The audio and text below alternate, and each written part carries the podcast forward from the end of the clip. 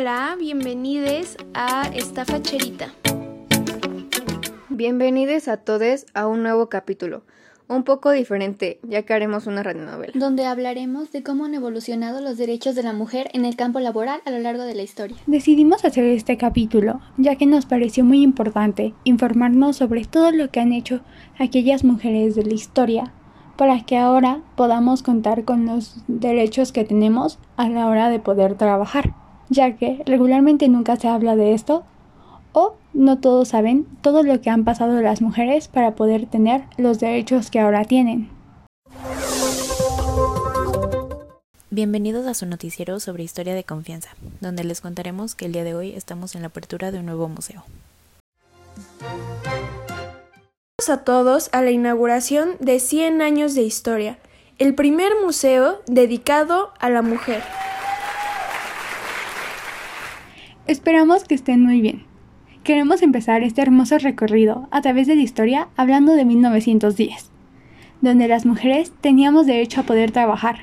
No obstante, si estábamos casadas, necesitábamos la autorización de nuestro marido para poder hacerlo.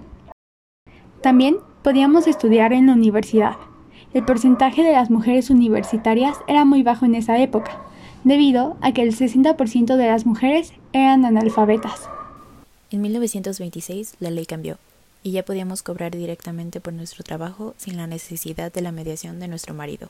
Seguimos pudiendo estudiar en la universidad, pero el nivel de mujeres analfabetas seguía siendo alto. A principios de los años 30, las mujeres disponíamos de los mismos derechos que el hombre, podíamos trabajar en la administración y hasta ser diputadas o notarias.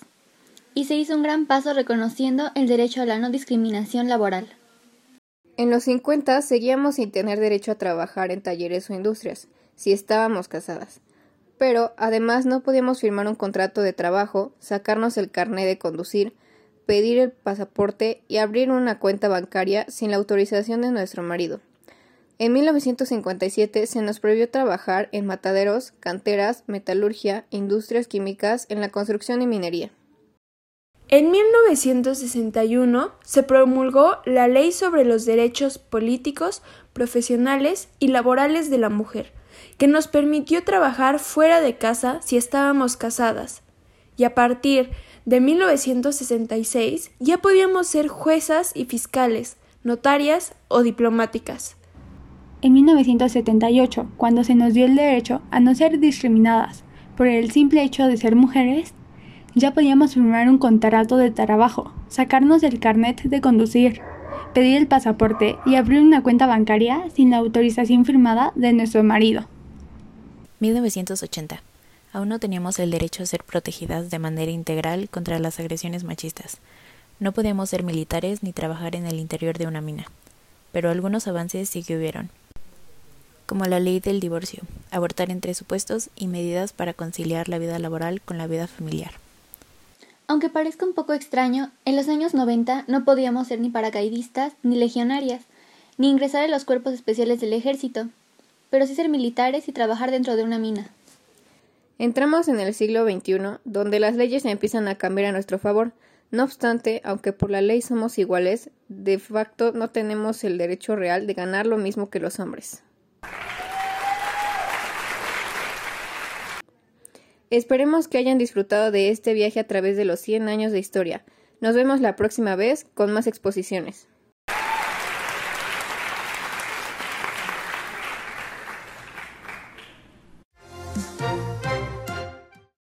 Esperamos que hayan disfrutado de esta bella inauguración. Nos vemos en la próxima transmisión de su noticiero de historia favorito. No se olviden de seguirnos en todas nuestras redes sociales para que así puedan estar más informados sobre las próximas exposiciones que va a haber. Las principales razones por las cuales las mujeres no tenían muchas ofertas de trabajo era debido a que la tasa de analfabetismo de la mujer era mucho mayor a la de los hombres, por lo cual les costaba más trabajo incorporarse a sus oficios, y otra causa es que la mujer se dedicaba únicamente a cuidar a sus hijos y a los labores de la casa.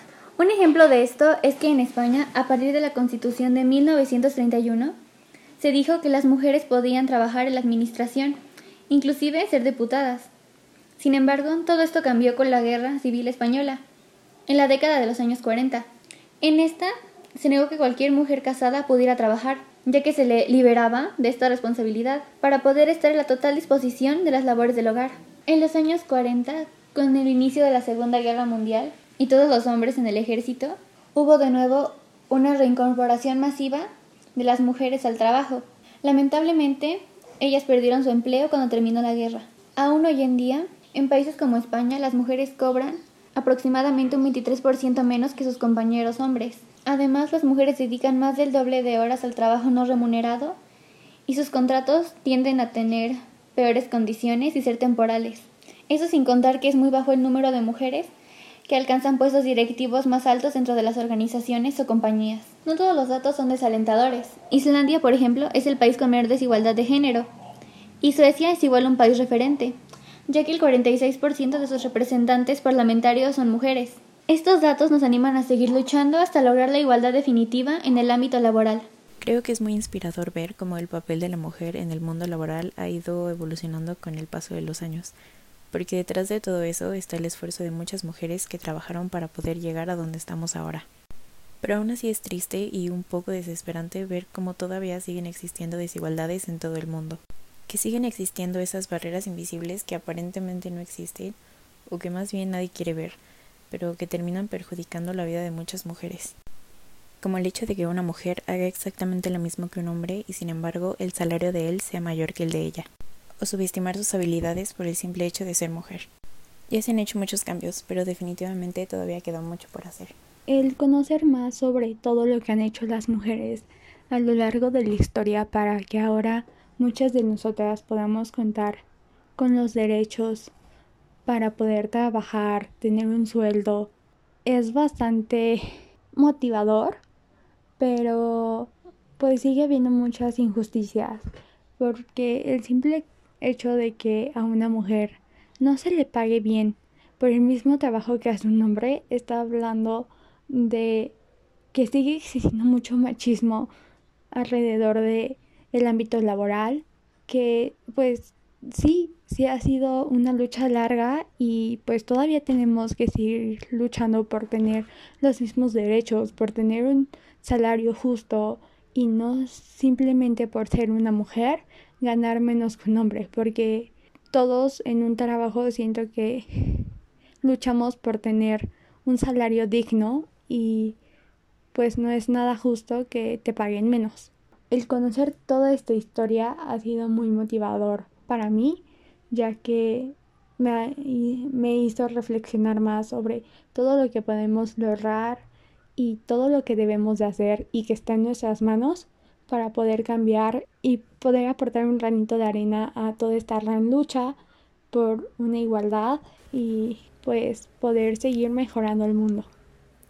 Bueno, a mí me parece que es un tema súper importante de ver y de analizar, ya que pues las mujeres muchas veces hemos estado en pues en desventaja, o sea, por diferentes razones, gracias a cada época, pero me parece que sí hemos estado en desventaja, sobre todo en el aspecto laboral, ya que muchas veces no podíamos bueno, no se podía tener puestos altos, nada más podía ser la secretaria y a pesar de que tuvieras las habilidades para poder seguir creciendo, no, no te dejaban o bueno, ahora también económicamente muchas veces nos encontramos en desventaja.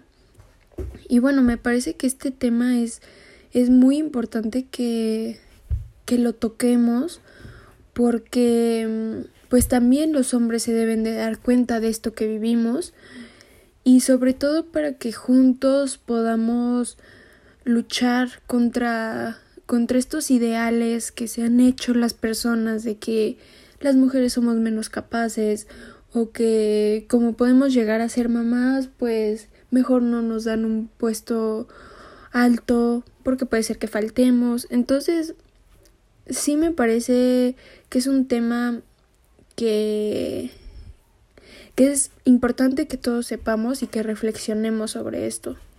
Lo que yo opino sobre este tema que tocamos en este podcast es que como tal, actualmente apenas están liberando muchas cosas y siendo más abiertos sobre muchos temas como el hecho de que las mujeres, por ejemplo, queramos trabajar en el área que queramos, en que no somos solamente las amas de casa, en que si no queremos tener hijos, si queremos tener hijos, la decisión está bajo nuestra propia palabra, no tenemos que seguir si queremos tener una familia, si no queremos. En verdad yo creo que es una parte muy buena el que nuestra sociedad actualmente ahora levanta la voz y en verdad quiere un cambio real, busca tener una vista más amplia de lo que en realidad pasa actualmente, todo lo que antes no se hablaba que era tan solo nuestro periodo no se podía hablar porque era impuro el que lo hablaras en frente de los hombres o el hecho de que nosotras opináramos.